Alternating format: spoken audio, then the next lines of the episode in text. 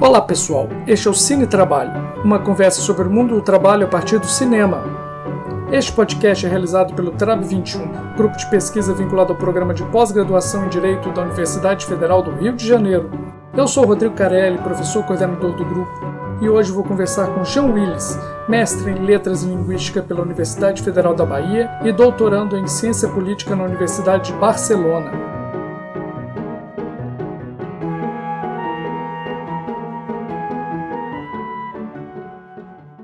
O papo vai rolar tendo como pretexto o filme Aos Teus Olhos, uma produção brasileira do ano de 2018, dirigido por Carolina Jabor. O filme é baseado na peça espanhola O Princípio de Arquimedes e tem como personagem principal Rubens, interpretado por Daniel de Oliveira, que é um professor de natação bem quisto por seus alunos, mas que se vê acusado de ter beijado na boca de uma criança. Atenção, a intenção é trazer muitos spoilers. Acho que tá acontecendo uma grande confusão. Não, não tem confusão nenhuma, não. Minha palavra não conta?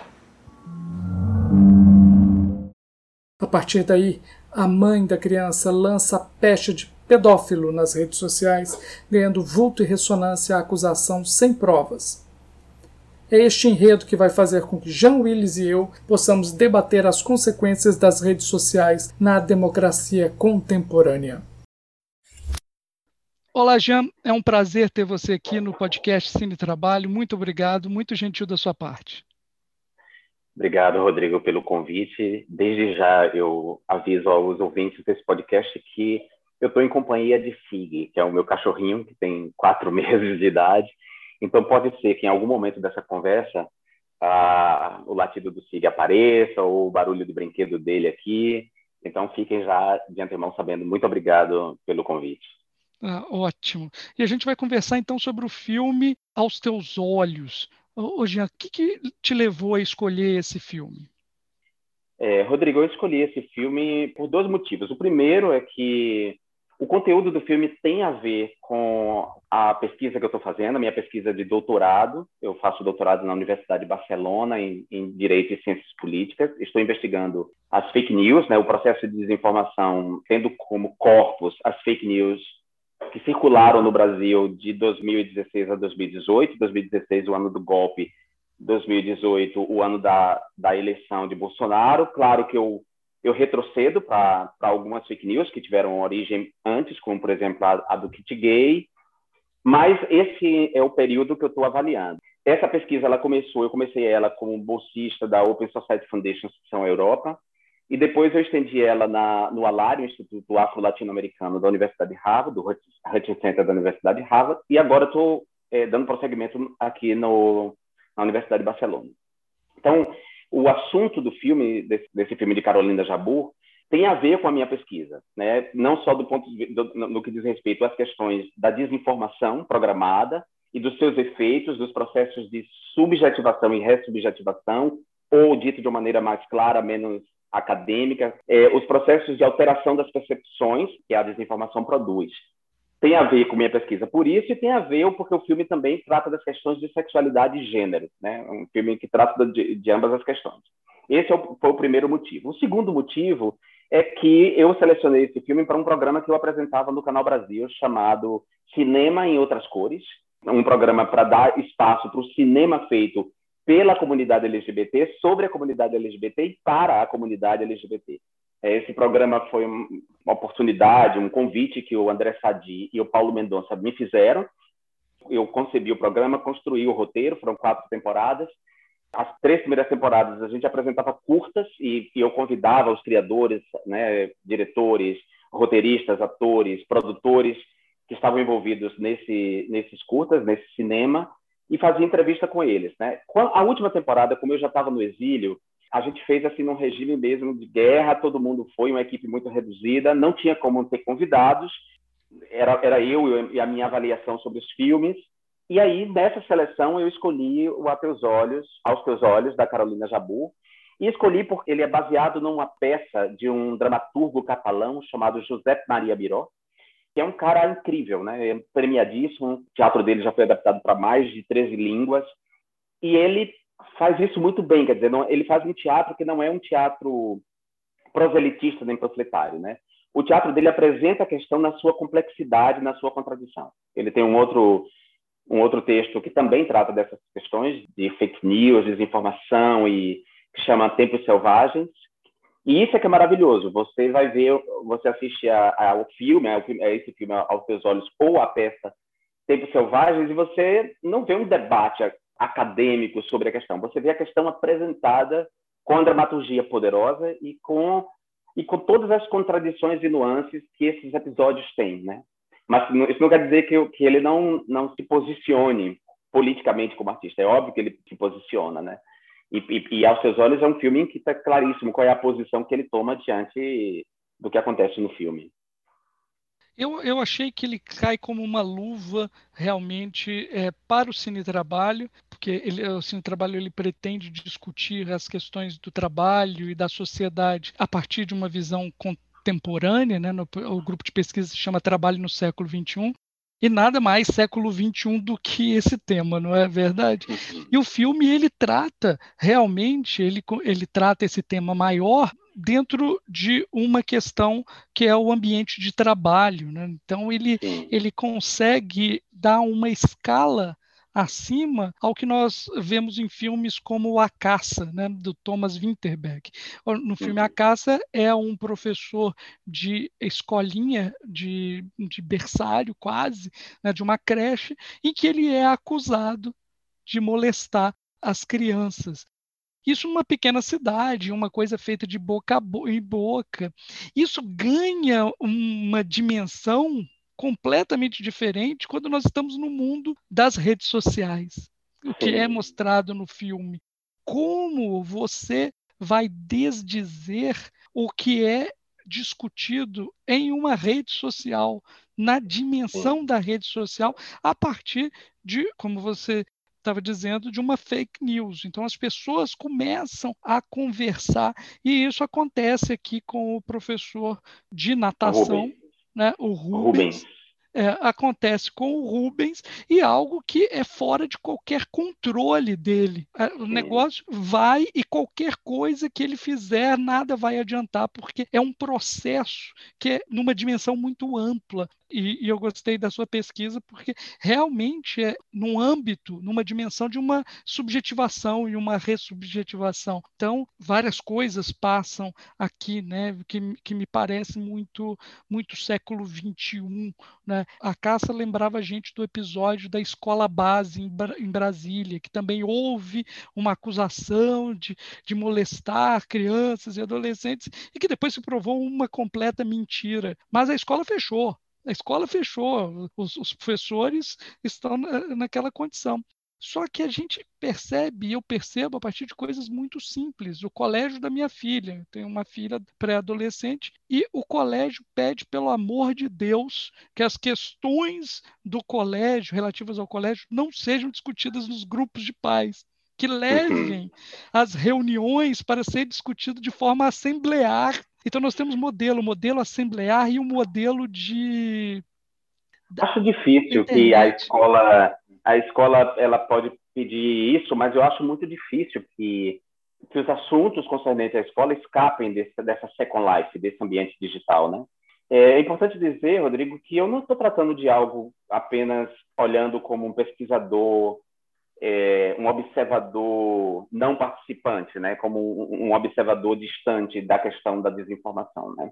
O, que, o que acontece com Rubens é, no filme, numa dimensão muito menor, é, e por causa de um gesto dele que é tomado por ambivalência, e, né, e as fake news, elas são elas têm um elemento ali de verdade sobre o qual se constrói uma narrativa mentirosa, aquilo que acontece com ele aconteceu comigo. Então, eu fui vítima de um processo muito maior, é, muito mais organizado, com muito mais grana envolvida, envolvendo questões não privadas.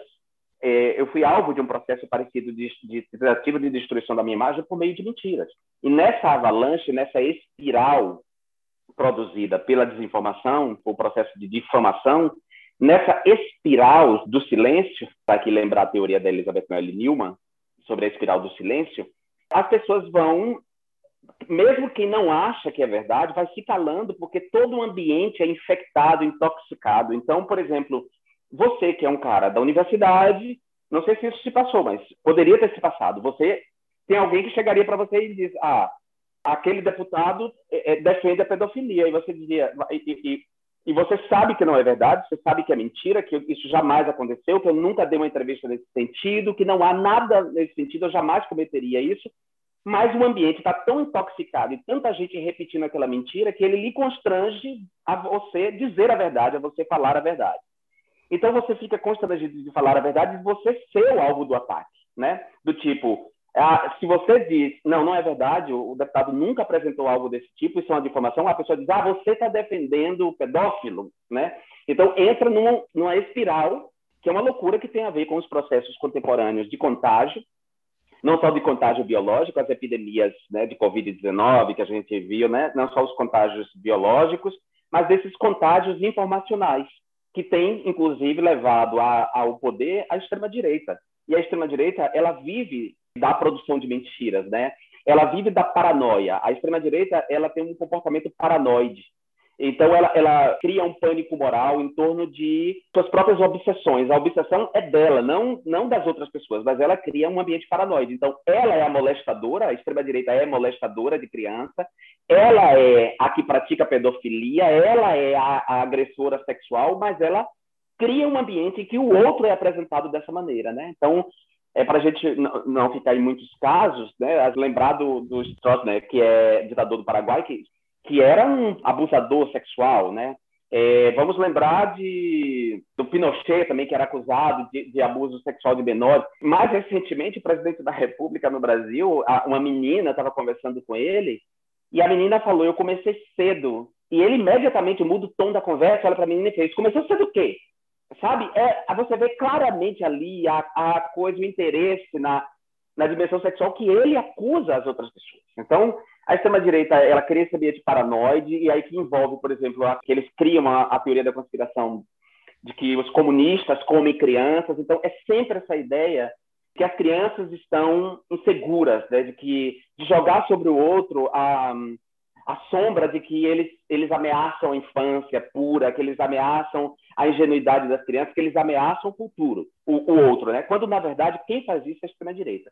Então, esses processos de desinformação que o filme trata, né, e o, o personagem do Rubens vai sendo envolvido na, naquela loucura e as pessoas vão entrando naquele surto e ninguém para para ouvir, bom, é, é, muito, é parecido com o que aconteceu comigo, né? E, para além das, das ameaças de morte que me levaram ao exílio, as ameaças de morte, tinha todo esse ambiente de morte que a mentira construía no meu entorno. Né? A possibilidade de que alguém me agredisse ou, me ferisse de morte por causa das mentiras que circulavam ao meu respeito. Né? Quer dizer, pais que se sentiam ameaçados por essa mentira, mães e, e pessoas, ou seja, é essa, essa questão da desinformação ela é central para pensar os processos atuais, ou seja, o, o negacionismo em relação ao Covid-19, muita gente aí. É, é, é, uma loucura, né? São 250 mil mortos. É gente, é gente desesperada na noite de morte por falta de oxigênio e ainda assim há pessoas negando que a pandemia existe, né? Então, então eu queria pegar nesse ponto que você está falando, porque muita gente acha que desinformação é baseada em uma ignorância mas, quando você fala em ressubjetivação, você está mostrando um processo racional de você construir essa subjetividade. Né? Então, a desinformação ela não é uma ignorância, ou no máximo a gente pode dizer que é uma ignorância forjada. Na verdade, é algo construído com um determinado objetivo. Você falou em extrema-direita. Olha, a extrema-direita, em relação a fake news e desinformação e utilizar pauta moral, isso não tem novidade nenhuma, né? Isso daí uhum. tinha um ministério lá no governo nazista que fazia isso não é, não é verdade? O Goebbels Sim. era especialista nisso. Agora, o que tem de novo é um instrumento para fazer isso, né? Imagina, imagine o Goebbels com as redes sociais, né? Imagina. Bom, de certa, de certa, forma, o Goebbels tem as redes sociais, que é o Steve Bannon, por exemplo, e toda a extrema-direita articulada é. mundialmente, né? A relação entre política e verdade sempre foi uma relação problemática a política sempre esteve eivada de mentira. A, mentira sempre ameaçou a polis, o ambiente, a coletividade, né? a mentira está sempre ali como parando como uma sombra, como uma infecção é, junto à política. Então, de fato, os nazistas já tinham mentido, já tinham desinformado de maneira programada a sociedade de modo, não vou dizer a palavra impor, mas, mas de modo a convencer as maiorias em relação ao seu, ao seu modo de vida, a, seu, a sua visão de mundo. Mas é claro, o, o, nazismo usou tecnologias típicas do século XX, que são as tecnologias de massa, né? as tecnologias de comunicação de massa. Nós temos agora novas tecnologias da comunicação que são mais que produzem ambientes mais complexos de comunicação, mas também com maior capilaridade, mais insidiosos. O processo de desinformação, porque tem a desinformação do indivíduo, e aí a gente pode dizer que a desinformação do indivíduo tem uma relação, e pode ter uma relação com a ignorância, claro, mas a desinformação programada, ela é absolutamente consciente do que ela quer produzir. Não há uma ignorância em quem perpetra a desinformação programada, governos, empresas, eh, partidos políticos, né? Não, não, há uma ignorância. Eles sabem que eles estão, que eles querem atingir um objetivo. Eles têm claramente um destinatário, né? O remetente tem um destinatário e sabe qual é a mensagem que está mandando. Então, essa desinformação programada ela não é nada inocente, ela não tem nada a ver com a ignorância. Quando, quando o presidente da República do Brasil, desse governo que, que empreende esse governo genocida, mente em lives no Facebook, mente descaradamente sobre a Covid-19, apresentando à população um tratamento ineficaz, né, que cientificamente é ineficaz, está comprovado cientificamente que é ineficaz, ele está fazendo desinformação deliberada com um objetivo muito claro. Não se trata de ignorância, ele tem acesso às informações corretas, mas ele mente descaradamente porque o governo tem um objetivo. O governo é um governo genocida, higienista, ou seja, é um governo que não se preocupa com os pobres. Dentro desse, desse governo há essa, é, esse aspecto ideológico mais claro de extrema-direita, reacionário, contra as transformações do mundo, contra a globalização, é, racista, mas há uma, uma, outra expressão que é ideológica também, mas não é evidentemente ideológica, que é a racionalidade econômica, quer dizer, que são as políticas econômicas que vêm a reboque dessa, dessa ideologia mais clara. Então, uma, uma política econômica que prioriza os mais ricos, que prioriza né, os brancos, que prioriza o topo da pirâmide e que acredita que a base da pirâmide é descartável, ou seja, trabalhador é tudo igual. Então, se um morre de Covid, amanhã tem uma outra, um outro braço, uma outra força de trabalho barata para substituir esse que morreu. Né? Ou seja, as, as pessoas das suas histórias de vida são absolutamente descartadas. A própria ideia de dizer é, falar 250 mil mortos é reduzir 250 mil vidas e famílias a um número que não produz é, mais empatia. Né? Então, não. falar 250 mil mortos não produz empatia. É, eu acho que a gente precisa agora contar as histórias, narrar as histórias, para que as pessoas se espelhem em histórias e não em número, para elas se darem conta do quão grave é. De alguma maneira, o jornalismo começou a fazer isso, principalmente o jornalismo da Globo, quando contou, por exemplo, as histórias da falta de oxigênio em Manaus, né? E as pessoas ficaram chocadas quando eu acho que esse jornalismo deveria, deveria fazer isso, mas deveria fazer isso também com uma certa honestidade intelectual, deixando claro que essa história que eles estão contando sobre a falta de oxigênio de Manaus tem a ver com um, um tipo de política econômica tocada pelo governo, que é uma política econômica neoliberal que enfraquece o estado do bem-estar social que poderia garantir o oxigênio em Manaus. Então, é, eles, não, eles não contam isso, e o desafio para nós é como a gente vai contar isso, como a gente vai explicar isso para as pessoas. Então, é, esse podcast é muito é, interessante porque ele pode ir desse caminho, né, de, de fazer esses links, né? E, e falar, por exemplo, Rodrigo, do, já que é, é um podcast dedicado ao mundo do trabalho, assim, como determinados ambientes de trabalho estão ameaçados por por esse autoritarismo refeito, ressurgido, reinvestido por essas novas tecnologias. Então, os professores, por exemplo, estão sofrendo assédio por políticos com projetos de lei como Escola Sem Partido, através dessas tecnologias. Então, um professor que, hoje que diga, por exemplo, olha, o Brasil não foi descoberto, porque quando os portugueses chegaram ao Brasil, os colonizadores, não havia Brasil ainda, né? Né? Brasil é uma invenção posterior à invasão daquelas terras, daquelas terras, daqueles povos, por colonizadores portugueses, por imperialistas espanhóis e portugueses. Então, o Brasil não existia. Então, o professor hoje que diz isso, é, é, impressionante como ele é alvo de assédio, porque aí o ignorante, o pai ignorante, diz assim, é, diz, não, veja que ele está ensinando uma coisa diferente para o meu filho, está dizendo que o Brasil não foi descoberto. Quer dizer, é a ignorância se impondo à própria tarefa da educação de... Esse que latiu aí é o Sig, meu companheirinho de, de jornada, é um cachorrinho de quatro meses que eu tenho, que uma amiga adotou para mim, Sigmund, Sig. É, então é isso. Então esses ambientes de trabalho estão agora ameaçados por essa estupidez, por esse contágio né, de, de, de, fake news, de mentiras. E, e, e, além dos trabalhos, dos problemas todos que os professores tinham, que já tinham mal remunerados, jornadas de trabalho extensas, provas para corrigir, mil, um, um, ambiente já muito insalubre, soma agora esse assédio, assédio por parte de alunos, que também muitas vezes, e aí no caso sobretudo dos professores universitários, alunos que não querem lidar com a contradição, né, que, e aí também afirmam suas estupidezes e suas falsas certezas no próprio ambiente universitário, né? Por exemplo, um professor que, que tenha feito um programa de, de aula com autores que ele conhece, hoje corre isso, sofrer assédio, porque um aluno desses grupos identitários pode dizer, veja só, só tem homens brancos na sua bibliografia. Olha, desculpa, mas vamos aqui construir como um diálogo. Esses são os autores que eu estudei a vida inteira. Vamos, vamos discutir, trazer um novo autor para a gente ler. Quer dizer, não, não, se constrói mais esse ambiente democrático. Agora, os professores so, sofrem esse tipo de assédio por parte dos alunos, no caso do ensino médio e do ensino fundamental, por parte dos pais dos alunos.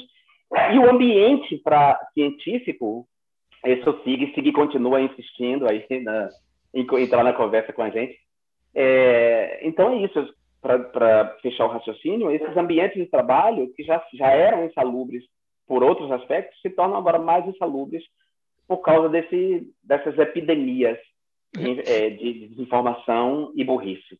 Eu, eu, gostei que você trouxe já um dado que é, que é importantíssimo. Né? Então, um dos objetivos da desinformação é justamente apoiar esse tipo de política econômica. Então, a gente fazendo um paralelo, a gente falou aqui do nazismo, falou de Goebbels, mas a gente tem que falar então do outro lado também, que é o, o sobrinho do outro Sigmund, o Sigmund Freud, o Eduardo Bernays, que é responsável pela implantação de uma fábrica de consentimento né, nos Estados Unidos e que influenciou países latino-americanos, inclusive fez é, derrubar presidente na América Central, para quê? Justamente para impor o interesse das empresas americanas contra os trabalhadores desses locais. Então, essa fábrica de consentimento também é utilizada em supostas democracias, como no próprio Estados Unidos e em outros países da América Central. E o que me faz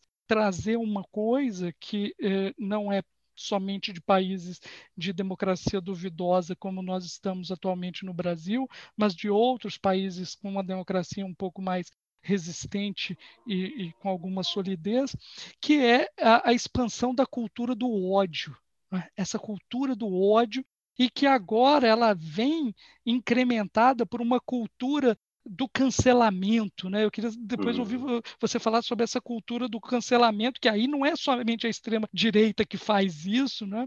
E uma fábrica de consentimentos tão, para mim, é tão estranha, né? Então vamos trazer aqui o Big Brother, o Big Brother atual, em que um, um, um participante sai com 98% de reprovação e a seguinte, uma mulher negra sai com 99, não sei quantos por cento de reprovação. Então, você faz essa ligação dessas coisas, cultura do ódio, cultura do cancelamento, é, como foi construído uma narrativa para a pessoa ter 99% de rejeição?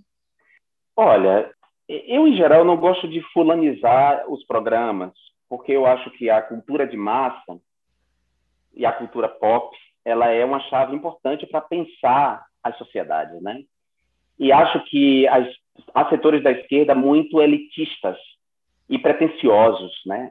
E que abandona essa essa possibilidade de entender as transformações sociais e as transformações no imaginário a partir da cultura pop, da cultura de massa, abandona isso por causa desse elitismo, dessa pretensão. Isso já havia acontecido em outros momentos, né, é, é, comportamento por parte da esquerda.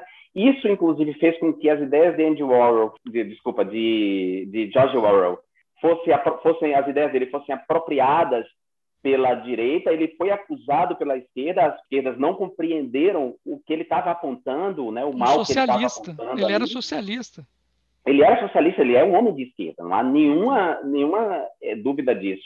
Mas o que ele, a distopia que ele imaginou e, e, e, a maneira como ele imaginou que as tecnologias seriam utilizadas, de fato estão sendo utilizadas, e, e, em parte porque a esquerda se nega a pensar essa dimensão que é tão importante, que é a questão da comunicação. São poucos, inclusive entre os marxistas, eu acho que Gramsci é o, é o que dá uma, uma certa chave para pensar isso, ao produzir o conceito de hegemonia e, portanto, de estratégia, né, de que... Bom, só para dizer que, eu, que esse ataque ao Big Brother, né, e, essa acusação de que o Big Brother é um lixo, é um programa lixo, é uma acusação bastante elitista, preconceituosa e hipócrita, né? Porque em geral, muitas muitos intelectuais que atacam o Big Brother e que chamam o produto de ruim, que acusam o produto de deteriorar a cultura, nunca chegaram perto de um livro, né? Não não conhecem literatura, nunca foram ao teatro, não conhecem música além da música que toca nos, nos rádios. E muitos gostam de futebol, que não, não existe nada na, que espelhe mais a, as mazelas e a, e a beligerância e a guerra da, é, do que o futebol, que está ali tá teatralizado, claro, no jogo, mas é uma arena de enfrentamentos com racismo. Uma violência embutida.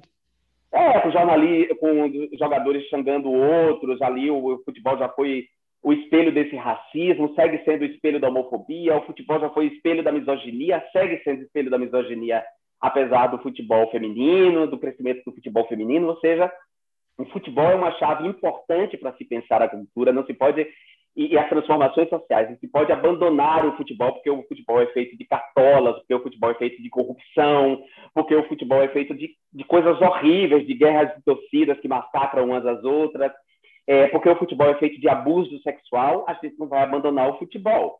Então, se a gente não abandona o futebol como chave importante para pensar as transformações sociais, por que a gente vai abandonar o reality show? Por que a gente vai condenar o reality show?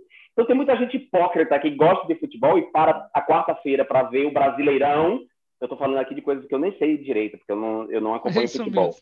Mas tem gente que acompanha a quarta, para a quarta-feira para acompanhar o Brasileirão, que briga por causa de jogadores, que tem jogadores tatuados no, no corpo, que passam o domingo bebendo, enchendo a cara, falando de futebol, que dá rios de dinheiro aos patrocinadores do futebol, mas abre a boca para falar de Big Brother e chamar o Big Brother de, de lixo, né? Quer dizer, é um equívoco, é uma pessoa não querer pensar.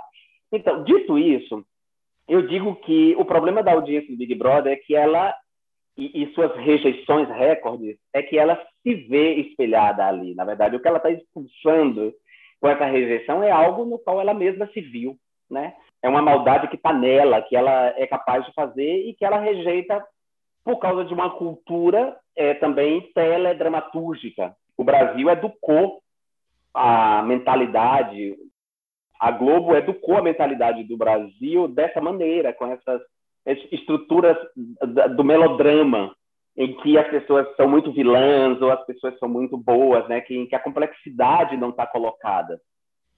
E, a, e, a, e, às vezes a própria, isso eu digo em termos da, da, narrativa construída pelo programa aberto, né? Porque o programa em pay-per-view é, já constrói uma narrativa um pouco mais complexa, né? E agora tem uma outra narrativa construída pelas mídias sociais. Não, é, é, isso que eu queria chegar. Eu queria comparar, porque o que, o que me assusta não é o, o, Big Brother. O que me assustou é o percentual de rejeição atual, que me parece não é um percentual, por exemplo, que acontecia na época que você participou. Eu é, acho que os patamares estão diferentes e, para mim, isso está ligado às redes sociais. Você acha que não? Sim, eu acho que é, assim, Rodrigo, a gente tem que levar em consideração muitas coisas aí. Primeiro, na época em que eu participei, não havia nem Facebook, né? O engajamento das pessoas era é por telefone. E a audiência correspondia, de fato, a uma audiência que a, um, a uma medida da audiência que não se faz mais, né? Quando eu participei, a, a, o Big Brother Brasil bateu um recorde de audiência que jamais vai se repetir, porque porque hoje existe um outro tipo de audiência, existe uma, uma maior diversidade de entretenimento, o serviço de streaming, Disney Plus, é, Netflix, Amazon, ou seja, as pessoas, a, a audiência está pulverizada em múltiplos consumos, né? É, quando eu participei, havia uma concentração maior, a Globo tinha um, um, monopólio muito maior da audiência, e de fato as pessoas estavam ligadas. Havia um engajamento pago, as pessoas pagavam para ligar, né? Ou seja, ganhava-se dinheiro na sua publicidade, mas com um telefonema, ou seja, era, era, um, era um fenômeno que não vai se repetir. E é, eu acho que o país era outro naquele momento. O país estava vivendo ainda os ventos da bonança, econômica, do boom das commodities, uma instabilidade econômica. É, o país tinha na presidência um estadista, um homem empático, é, como Lula, né? um homem. É, havia nos ministérios técnicos, né, cientistas, pessoas. O Brasil estava em, em, plena ascensão. Então, nesse momento, o, todo o polo se dirige para o polo da paz, que é o polo do entretenimento, da leveza, do prazer, da diversão, né? Que é, é estou usando aqui um, um, uma, uma, distinção que o Peter Stolojai faz entre guerra e paz. Ele vai dizer que a paz é quando as populações se aproximam mais do polo do entretenimento. E, esse, e, e, uma população se aproxima mais do polo do entretenimento, quanto, quanto mais há estabilidade econômica, quando as pessoas conseguem vislumbrar futuro, elas se tornam muito mais tolerantes à diversidade. Então, o Brasil estava vivendo isso. Então, naquele momento, foi possível um país ter identificação com um homem gay, nordestino, né? quer dizer, eu repetia de alguma maneira a história do presidente. Eu era nordestino, vindo da pobreza, filho de uma mãe que era lavadeira, ou seja, havia muitas características em comum entre eu e o presidente da República. E havia, claro, o plus, que era o fato de eu ser um homem gay. E, e portanto, um homem gay com, um, com repertório, que colocava uma outra representação da homossexualidade, um pouco distinta das representações jocosas e debochadas que o, os programas de humor faziam. Ou seja, era um outro ambiente que, que permitiu, claro, produziu rejeição também recorde. O Rogério, que era o cara que encarnava esse bullying de um homem branco, bonito, rico, do São Paulo, do interior de São Paulo, médico, né? Que era uma coisa meio assim, o cara, o popular das escolas, o, cara que é o popular nas escolas. Esse, esse cara, ele saiu super rejeitado também, entendeu? Numa rejeição de 90 e tantos por cento. Então, aquele Big Brother pode produzir uma narrativa que não vai se repetir, por causa desse ambiente político que eu digo, que era mais amplo, porque eu figurava como um polo de, de afeto e empatia dentro da casa, que construía um ambiente que não era um ambiente de disputa pelo prêmio, ou seja, eu não entrei para assim, eu não imaginava que eu fosse ganhar, meu objetivo não era esse, então, portanto, não era, eu não estava ali para disputar o prêmio, meu interesse era outro. E ao não disputar o prêmio, isso fazia com que eu estivesse ali inteiro, na minha inteireza completa, sem me preocupar com a ideia de jogo. Eu, disse, eu comentei isso com o Pedro recentemente, com o Pedro Bial, quer dizer, eram, eram longas férias que eu vivia e, e o interesse acadêmico etnográfico naquele ambiente. Isso, de uma maneira, é, levou outros participantes a se atraírem para esse polo. Eu fazia comida da casa, aquelas pessoas que me queriam tirar do jogo, elas não me odiavam como pessoa. Elas, a homofobia pesava na escolha delas. É claro, elas queriam me tirar a qualquer preço do jogo porque elas me viam como um jogador e como alguém forte. Embora eu não me visse dessa maneira, elas me viam. Então elas queriam me tirar do jogo e a homofobia pesava, claro. Mas elas não me odiavam e, e eu não respondia com ódio. Então o meu comportamento desarticulava o, qualquer ambiente de hostilidade. Então, a, chegou um momento em que, dentro da casa, pairava um ambiente de vai ganhar quem a população decidir lá fora. Nós não precisamos nos destruir aqui dentro. A gente cumpria as provas de líder, essas coisas, mas a gente não tinha um ambiente nefasto de, de acusações. É, as pessoas que produziram esse bullying, elas foram retiradas.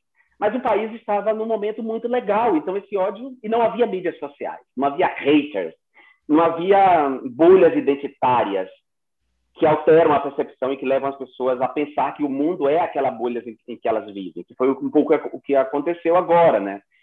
Foram selecionados para dentro do programa pessoas que achavam que a realidade era a bolha que ela vivia na internet.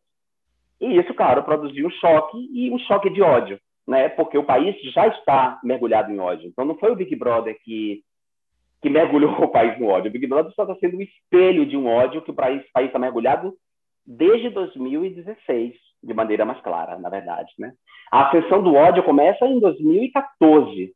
Sim. A ascensão do ódio começa de maneira mais clara, começa em 2014. No dia seguinte, a eleição. Curva so, a curva sobe em 2016 com o golpe da Dilma e a curva e aí sobe muito em 2018 com o assassinato de Marielle Franco e a eleição de fascistas é, no país inteiro, né? Então esse ambiente de ódio, é claro, vai se refletir no programa de entretenimento. Tanto o ódio da direita, da extrema direita, que foi quem na verdade contagiou todo o ambiente com ódio, foi a extrema direita, quanto uma vez por mimeses a, a, esquerda também vai repetindo o ódio, né? E, e aí o cancelamento é essa mimesis do, do ódio.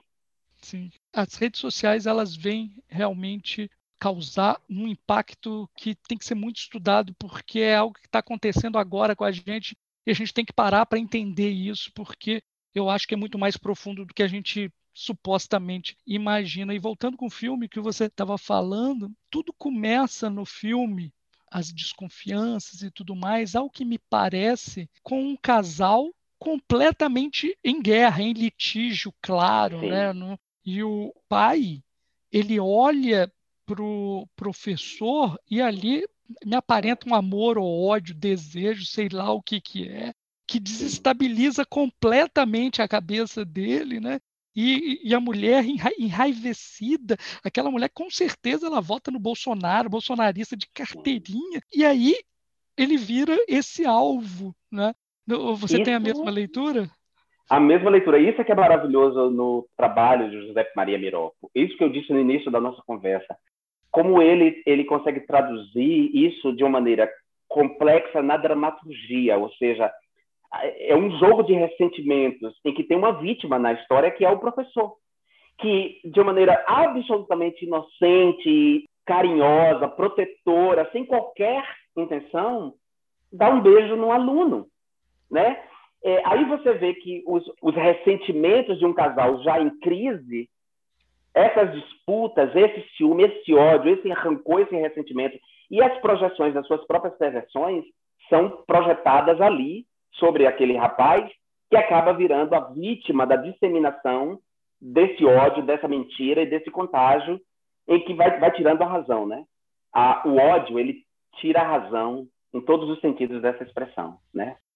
Ainda que, ainda que nos dois sentidos, tanto tira a razão no sentido de que leva a pessoa a um estado de quase de, de, psicose, mais que paranoia, a paranoia é um componente, mas é, é quase uma, o ódio pode levar a esse ambiente, como tira a razão no sentido de que mesmo que você tenha a razão, no sentido de que você esteja certo, se você agir de maneira odiosa, você perde a razão, ainda que seja justo, ainda que você esteja movido por uma causa justa, né? Então isso acontece com os movimentos identitários, por exemplo, né? Não com os movimentos identitários de maneira geral, mas com ativistas desse movimento. Eles perdem a razão, porque eles estão lutando por uma causa justa, mas eles perdem a razão na medida em que eles agem de maneira odiosa. E o cancelamento é agir de uma maneira odiosa. O cancelamento é fascista. E, recentemente eu dei uma entrevista para a revista Diadorim, que é um, uma nova plataforma de comunicação, novo, vamos dizer, uma plataforma. Eles estão convidando pessoas para darem são entrevistas longas, entrevistas para quem gosta de ler.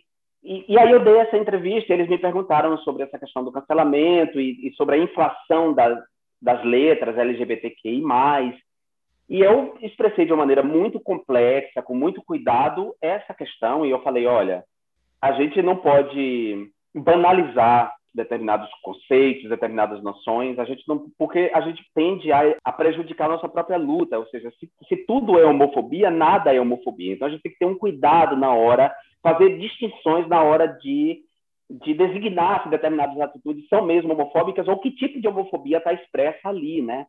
É, e a gente não pode confundir, por exemplo, a expressões do desejo e afirmações de identidade de gênero como, como discriminação a outras identidades de gênero. Né? Então, eu sou uma pessoa que sou autor do projeto da lei de identidade de gênero, que garante as identidades de gênero às pessoas do ponto de vista do nome social e do ponto de vista da cidadania mais ampla, né? da modificação de documentos, é, que as pessoas é, é, trans existam para além é, do seu nome social, que elas existam na ordem jurídica. Eu, eu, eu, não sou, eu sou zero pessoa transfóbica, né? Mas o meu desejo é homossexual, ou seja, eu gosto de homens gays, né? Eu gosto de, de homens com identidade de gênero masculino, eu gosto de, de, de homens, sexualmente falando, eu gosto de, homens assim. Sou atraído por essas pessoas. O desejo é complexo, a gente não manda no desejo, né? E o desejo é, é de uma complexidade profunda que envolve muitas coisas. Então, a expressão do meu desejo homossexual não me transforma no homofóbico porque eu não tenho interesse sexual por uma pessoa trans. Né? Quer dizer, não ter interesse sexual por uma pessoa trans não, não me transforma em homofóbico. Eu não sou homofóbico, ao contrário, eu tenho um, toda um, uma vida pública um, que deixa claro que eu não sou. Então, essa a acusação odiosa de que alguém é transfóbico, porque essa pessoa diz, olha, eu, eu não tenho um desejo por pessoas trans, sexual, sexual né? não tenho um desejo por elas. Não, é, uma, é uma acusação absolutamente injusta quando se faz isso. E você está banalizando a noção de transfobia. Porque se isso é transfobia, como é que a gente vai chamar a violência contra as pessoas trans, né? Que nome a gente vai dar? Se tudo é transfobia, se tudo é racismo, nada é racismo. Então a gente tem que ter muito cuidado com esses significantes. E foi isso que eu convoquei as pessoas a fazerem, a pensar essas questões de maneira complexa. E me parece que as pessoas estão num estado tão de, de ódio que elas não, elas se recusam ao debate ao debate honesto sobre isso, né? A pensar, inclusive, a natureza do seu próprio desejo, né? Quer dizer, a própria pessoa trans, ela tem um desejo sexual, ela, ela, ela se define como é, homossexual ou bissexual, né? Ela, ela se define dessa maneira. Uma mulher trans pode ser lésbica, então essa mulher trans lésbica, ela tem um desejo sexual em, em pessoas é, de identidade de gênero feminino, né? Quer dizer, que se, se veem como mulher, que se percebem e se colocam como mulher. Então, se ela tem uma orientação sexual, por que, que eu não vou ter a minha? Se ela tem a identidade de gênero dela, por que, que eu não vou ter a minha? Por que, que todo mundo agora tem que ser necessariamente queer, não binário? Há pessoas queer e não binárias. Há pessoas transgêneras e há pessoas cisgêneras. E as pessoas cisgêneras, elas existem, elas têm que ser respeitadas também, porque todo o movimento da gente foi para que as pessoas trans sejam respeitadas, para que as pessoas não binárias sejam respeitadas na sua inteireza, na sua diversidade, para que elas sejam contempladas pela lei, para que elas existam na ordem jurídica, para que elas tenham os seus modos de vida respeitados. Então, por que, que essas pessoas agora queer, não binárias, vão nos atacar, nós, e nos acusar? Sabe, é um, é, é um horror é, isso. É, é muito doido. Nessa, é, a gente não é, pode cair nessa armadilha, é porque é essa armadilha que você sabe o que, que me parece? São aqueles que, com base na liberdade religiosa, tentam limitar a religião dos outros. É Para mim, parece a mesma coisa. Tá? É, é, igual, é igual. É, é, ou, ou, pessoas que querem combater o racismo discriminando eu pessoas vi outro que não dia... são, pessoas é, não negras, não pretas, digamos assim. Não, eu, eu, eu vi outro dia um debate que alguém estava falando, a pessoa, a outra as duas do movimento negro disse: olha, eu sou mais preta que você, você é mais branca que eu, então né? É uma tenho, loucura. É uma loucura, é uma loucura. E, e, e, realmente isso só faz destruir o próprio movimento maior, que é a intenção claro. maior da liberdade sexual, da liberdade religiosa, liberdade de claro. gênero e tudo mais. É, uma outra coisa que eu queria uh, falar contigo sobre o filme é que, em determinado momento do filme, a diretora, a Ana, que me parece, de início, parece uma pessoa, assim, né, cabeça, mas ela insiste em perguntar ao Rubens se ele é homossexual. Era, é, ele, ele, insiste, fala outra coisa, ele fala, mas o que, que isso tem a ver com a situação? Né? Ele está claro. sendo acusado de molestar e a pergunta era como se ele falasse, e se ele fosse, eu sou homossexual, pronto, condenado estaria. Estaria, de... claro, estaria, estaria provado que ele era um molestador, porque historicamente o que a sociedade da dominação masculina heteronormativa fez foi criminalizar a homossexualidade. A homossexualidade deixa de ser um pecado nefando, considerado pelas religiões monoteístas assim, e se transfere para a ordem jurídica como um crime criminalizado na maioria das, das culturas que nascem do livro, né, das, das culturas abraâmicas, das culturas é, monoteístas. E depois da ordem jurídica, passa para a ordem médica, da moderna ciência, a psiquiatria, como Foucault aponta. Né? Então, é, vira, é, é pecado, crime e doença.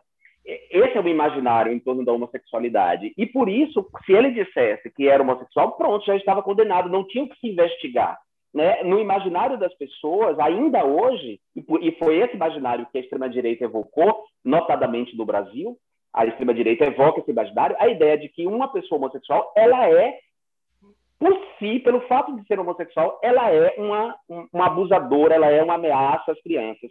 É Porque ela é uma pervertida. Ela é uma, é uma pervertida. pervertida. Então, é uma associação entre homossexualidade e pedofilia que não é nova que mobiliza pessoas, mesmo as pessoas mais insuspeitas, como essa diretora.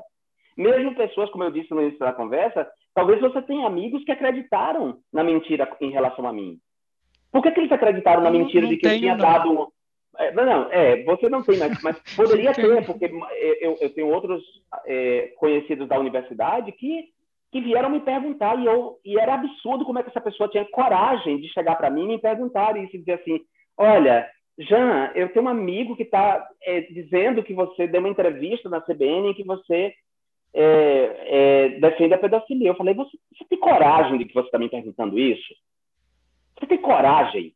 Aí a pessoa ficava constrangida, quer dizer, ela mesma, apesar de ser minha amiga, apesar de acompanhar meu mandato, havia dentro dela uma dúvida de que eu poderia dar essa entrevista por, pelo fato de que eu sou gay e defendo os direitos LGBTs. Então, veja, é uma associação inconsciente, que é, é, ela é milenar. Desfazer essa relação é a tarefa do movimento LGBT, a gente tem que desfazer e a gente vem a, dando pequenos passos, mas não é fácil, porque o filme é, representa muito bem isso. Quer dizer, uma, aquela diretora é a pessoa que, apesar de bem informada, tal, tal, ela tinha um preconceito tão internalizado que era, se ele fosse homossexual, já estava certo, ele, ele foi molestado. Por isso que o abuso de meninas é tolerado na sociedade. Por isso que a, a, agora tem um movimento na França avassalador que chama-se Me Too, Me Too Incest, que são meninas contando, mulheres contando de que foram abusadas sexualmente pelos seus pais, por, homens, por tios e tal. E a, a ex-diretora da Anistia Internacional, é, Genevieve Arriagos, deu uma entrevista anteontem contando que ela foi estuprada pai, pelo pai aos cinco anos. Então, é uma sociedade que tolera o abuso contra a menina sob a acusação de que os homossexuais é são pedófilos e abusadores. Ou seja, eles jogam sobre os homossexuais a, a, o crime que eles perpetram contra mulheres, contra meninas, contra... Né? E a, a, gente pode até ver as culturas em que o casamento infantil, meninas de 10 anos, são obrigados a casar por contratos entre homens mais velhos. Né? Então, é, a gente precisa desfazer isso. E a extrema-direita, ela, ela é isso, ela é essa ordem de dominação, de exploração dos corpos das mulheres, das crianças, dos gays, mas ela está jogando sempre sobre os gays, construindo a comunidade LGBT como essa comunidade perigosa. É. Não, Eu quando... assim como os antissemitas fazem com os judeus, né? Quer dizer, construir os judeus como a, a, o grupo perigoso, o grupo que ameaça. É, e quando, estatisticamente, esses abusadores são os tiozões. São os tiozões da família. Exato. É isso que eu estou lhe São o os tiozões. É o, da família. é o tiozão do pavê, aquele mais moralista e tal. É, é, Nelson Rodrigues era um, um dramaturgo muito conservador. É, inclusive, só reconheceu que a ditadura militar existia. Desculpa, só, só reconheceu que a tortura é, era perpetrada pela ditadura militar no Brasil quando o irmão dele foi inutilizado pela tortura, né? A partir dali, ele, ele mudou a, a postura dele, passou a denunciar, e ele nunca mais viveu em paz, porque, porque ele negava a existência da tortura e o irmão dele é, foi torturado. Então, Nelson Rodrigues, esse homem conservador, construiu uma obra poderosa que mostra essas perversões da classe média, dessa classe média tijucana, formada por famílias de militares, é, os abusos, os incestos, esses interditos. Inclusive, eu acho que é hora de se resgatar a obra de Nelson Rodrigues para falar desses, desses militares aí que se apresentam como gente de bem, né? Como pessoas de bem, como pessoas decentes, quando, na verdade, muitos deles, para não dizer a maioria, é, são indecentes né? É isso. É. A gente está indo para o final? Isso mesmo, Jean. Eu iria te perguntar, então, você escolher uma cena e comentar sobre essa cena que te marca no filme. A cena em que o pai olha para Rubens, porque é ali em que tudo se desvela. É ali em que todos os recalques, todos os desejos recalcados, todos os ressentimentos mais ou menos inconscientes ou mais ou menos conscientes vêm à tona. Aquele é o gatilho para tudo. Não é o beijo, é ali, é, é aquele momento. É, e a gente até antecipou a discussão dessa, que eu não sabia qual era a tua cena, a gente antecipou essa discussão, mas realmente é o gatilho, e geralmente é o gatilho disso, disso tudo que está é, acontecendo, né? São os ressentidos. Os ressentidos, os invejosos do gozo alheio, do prazer alheio. São as pessoas que não assumem os seus desejos, que reprimem os seus desejos, são a, a, os invejosos. Há momentos que a humanidade se vê ameaçada por essas emoções políticas, né? Essa, a inveja é uma emoção política, o ressentimento de uma maneira ampla é, é, é o ressentimento ele pode ser individual e ele pode ser coletivo. Tem um autor francês, o Marco Ferro, que escreveu um livro chamado o, o papel do ressentimento na história. Então ele vai mostrar como ressentimentos individuais e ou coletivos podem mudar o rumo da história. A gente vê que o Brasil, o rumo da história do Brasil foi mudado pelo ressentimento profundo das figuras da Lava Jato, notadamente de Sérgio Moro, que é um, um homem minúsculo, um homem desprezível, um intelectual. A palavra intelectual para ele é, é, não deve ser usada porque ele é, ele é como dizer, ele é, ele é medíocre, é essa palavra, ele é medíocre intelectualmente, ele é ressentido do ponto de vista da raça e da, da, e da classe, ele não admitia o, o, êxito de Lula, o fato de alguém como Lula ter chegado à presidência da República. Ele acha que aquele lugar não era para Lula, não era para alguém que veio da pobreza, que comeu é, café com farinha para sobreviver. Ele acha que, o Sérgio Moro acha que esse lugar é para gente como ele, branca, e sobretudo as pessoas que vêm do sul do Brasil. Ele acha isso, né? Há muitas pessoas do sul do Brasil que não pensam como ele, mas há muita gente lá no sul do Brasil, no Paraná, que pensam como ele, essa, quase essa ideologia nazi né? E a gente vai ver depois como a Lava Jato teve um papel importante na eleição de Bolsonaro, desse governo de deriva fascista. Bom. Ah, é enfim, é isso mesmo. É... Eu só queria fazer uma última eh, provocação aqui, se quiser responder, responde, se não, não responde, mas só porque eu me lembrei, essa última fala sua me lembrou de uma coisa, como, como nós nos conhecemos. Nós nos conhecemos no debate dos direitos dos profissionais do sexo. E é muito uhum. interessante como o ressentimento que há com relação aos profissionais do sexo, onde essas pessoas são livres para realizar os seus próprios desejos, né? Profissionais do sexo, a gente tem que sempre lembrar, eu lembro você falava isso sempre. Gente, quando fala profissional do sexo, as pessoas só pensam nas prostitutas e não nos homens que são profissionais do sexo. Então, eles vão lá cumprir aquele, uh, aquele desejo escondido e ali em algum lugar, e ao mesmo tempo, quando sai daquele local, se torna um, ponto odioso, tanto que o palavrão pior que existe na é, língua portuguesa é justamente você ser filho de uma profissional do sexo, né? Quis fazer isso para trazer essa questão dos profissionais do sexo que infelizmente a gente não trouxe aqui, mas que tem, eu acho, a ver com essa nossa discussão. Bom, eu, eu acho que a gente tem que começar fazendo uma distinção que a gente sempre fez, eu, você e todas as pessoas honestas intelectualmente. Né? É, prostituição não é exploração sexual, a gente condena a exploração sexual de mulheres, Muito. venha de onde venha, seja a exploração sexual dentro do casamento, seja a exploração sexual nesse ambiente, né, no ambiente do comércio do sexo. A exploração sexual ela é deplorável, o comércio forçado, a escravização sexual de mulheres é um horror e a gente precisa combater. Dito isso, a gente fazendo essa distinção, numa sociedade como essa, capitalista, em que tudo é convertido em mercadoria, as pessoas deveriam ter o direito de se constituírem como profissionais do sexo, como trabalhadores do sexo, e oferecer de maneira consciente esse serviço dentro de um contrato, é, dentro de um contrato justo e honesto para ambas as partes, né? Quando isso não ocorre, acontece justamente a exploração, acontece justamente a escravidão, acontece justamente aquilo que acontece no caso das drogas, ou seja, toda uma organização criminosa, é, toda uma economia criminosa, ilegal, que só piora as coisas. Então, eu acho que as, os profissionais do sexo, as pessoas que escolhem dentro dessa sociedade fazerem isso, deveriam ter o direito a, a, a contratos justos e a, e a exercer com segurança esse trabalho e acho que as pessoas que criticam são pessoas, antes de tudo, de, como você disse, ressentidas e rancorosas da liberdade dessas pessoas, que podem gozar trabalhando, né? Que podem fazer um trabalho. Literalmente. Gozar trabalhando. Claro que, que, que, muitas vezes esse trabalho implica em, em, em gosto mentiroso, implica em. Mas todo trabalho, muito, em todos os trabalhos, você muitas vezes vai ali forçado, você não quer ir trabalhar naquele dia e você vai, você exerce o trabalho ali com aquela má vontade. Em todo o trabalho isso acontece, não é só no ambiente. É Até jogador de futebol. Até jogador de todos os trabalhos é. professores, tudo. Eu, eu acho que os trabalhadores do sexo também vivem isso, dias em que as pessoas não têm vontade de fazer, mas eu acho que é, que, que ali, no caso da, do, do, do, autônomo, do profissional autônomo do sexo, ele inclusive escolhe o dia em que ele vai trabalhar. Se no dia que ele não quiser, não vai, entendeu? Enfim, é, só estou dizendo isso, não quero para não me acusarem aí de que eu estou romantizando o trabalho não, sexual, não estou romantizando. É o contrário, é, é, a rea, é ser realista, é saber Sim. que a criminalização só leva à completa exploração. Exatamente, e, e, e, há, e há outros riscos, né? E há outros Sim, riscos que a gente sabe, né? Riscos, é, riscos é, é, à saúde sexual das mulheres e dos homens, é, todo, todo. Bom, enfim, já conhecemos esse debate.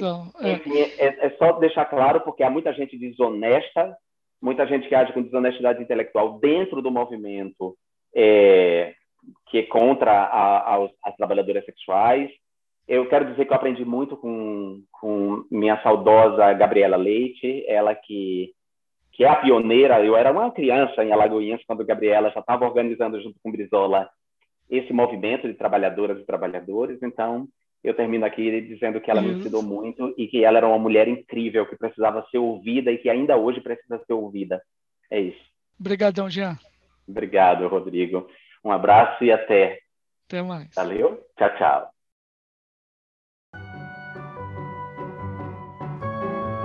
O Cine Trabalho é uma produção do Trab 21, grupo de pesquisa vinculado ao programa de pós-graduação em Direito da UFRJ. No nosso blog www.trab21.blog você encontra notícias, artigos e outras produções feitas pelos nossos integrantes. Eu sou Rodrigo Carelli, professor e apresentador deste podcast. A montagem e produção executiva do programa é de Ingrid Figueiredo, integrante do grupo. Para não perder nenhum episódio, assine o nosso feed no seu tocador de podcast favorito. Até o próximo episódio, pessoal!